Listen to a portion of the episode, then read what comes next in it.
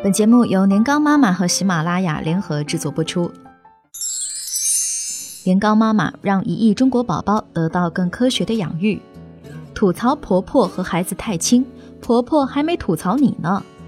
最近一个朋友因为工作需求，被公司调派到了更远的临时办公点上班，每天上下班的路程突然多了两个小时，变成了天不亮就出门，天黑透了才到家。可这一点小小的改变，却在他家掀起了一阵不小的波澜。原来，自从他去了新地方，他和两岁多孩子的关系就发生了微妙的变化。去之前，朋友在娃心中有着不可动摇的地位。故事要妈妈讲，玩耍的时候喜欢让妈妈陪着，妈妈唱歌，他还会跟着拍手。总而言之，很和谐。但是上周六，孩子爸要去值班，奶奶回了老家。家里只剩下他们两俩的时候，情况发生了变化。整个午餐前的时光都很愉快，但是正当他在厨房洗碗时，突然听到孩子在外头大哭，赶紧跑出去一看，原来孩子偷偷踩着小凳子去拿酒柜上的东西，没站稳摔了下来。他心疼地把孩子搂在怀里哄了又哄，没想到孩子一边推他一边哭得更厉害。我要奶奶，我要奶奶。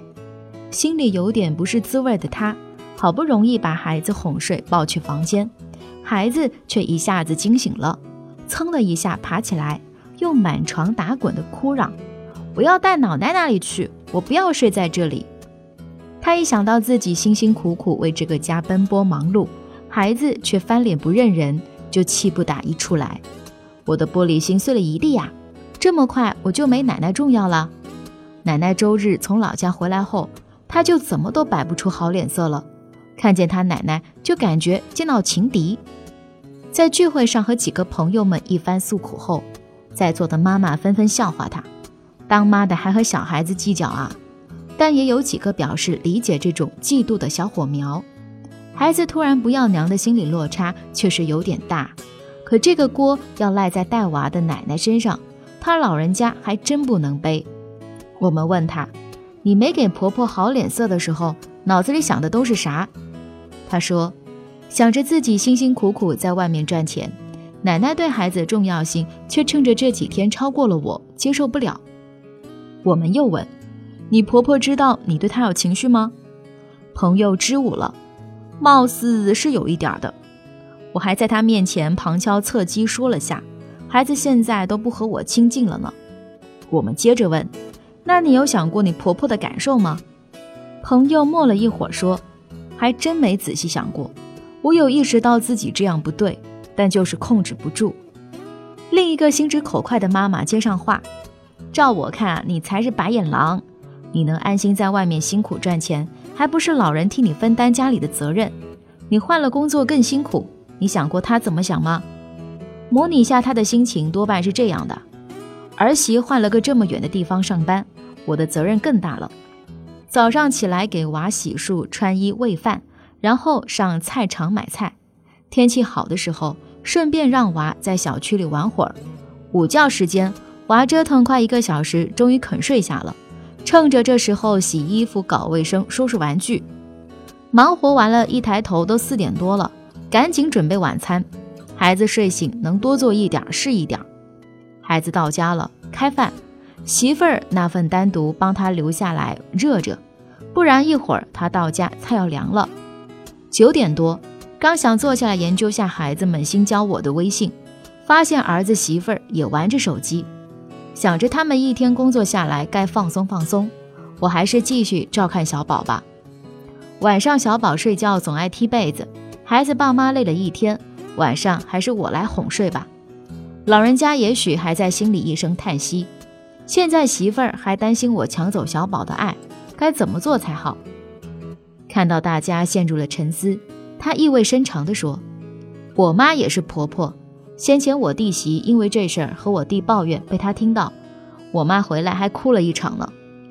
之前那个对婆婆多爱、怨气满满的朋友，半天没说话。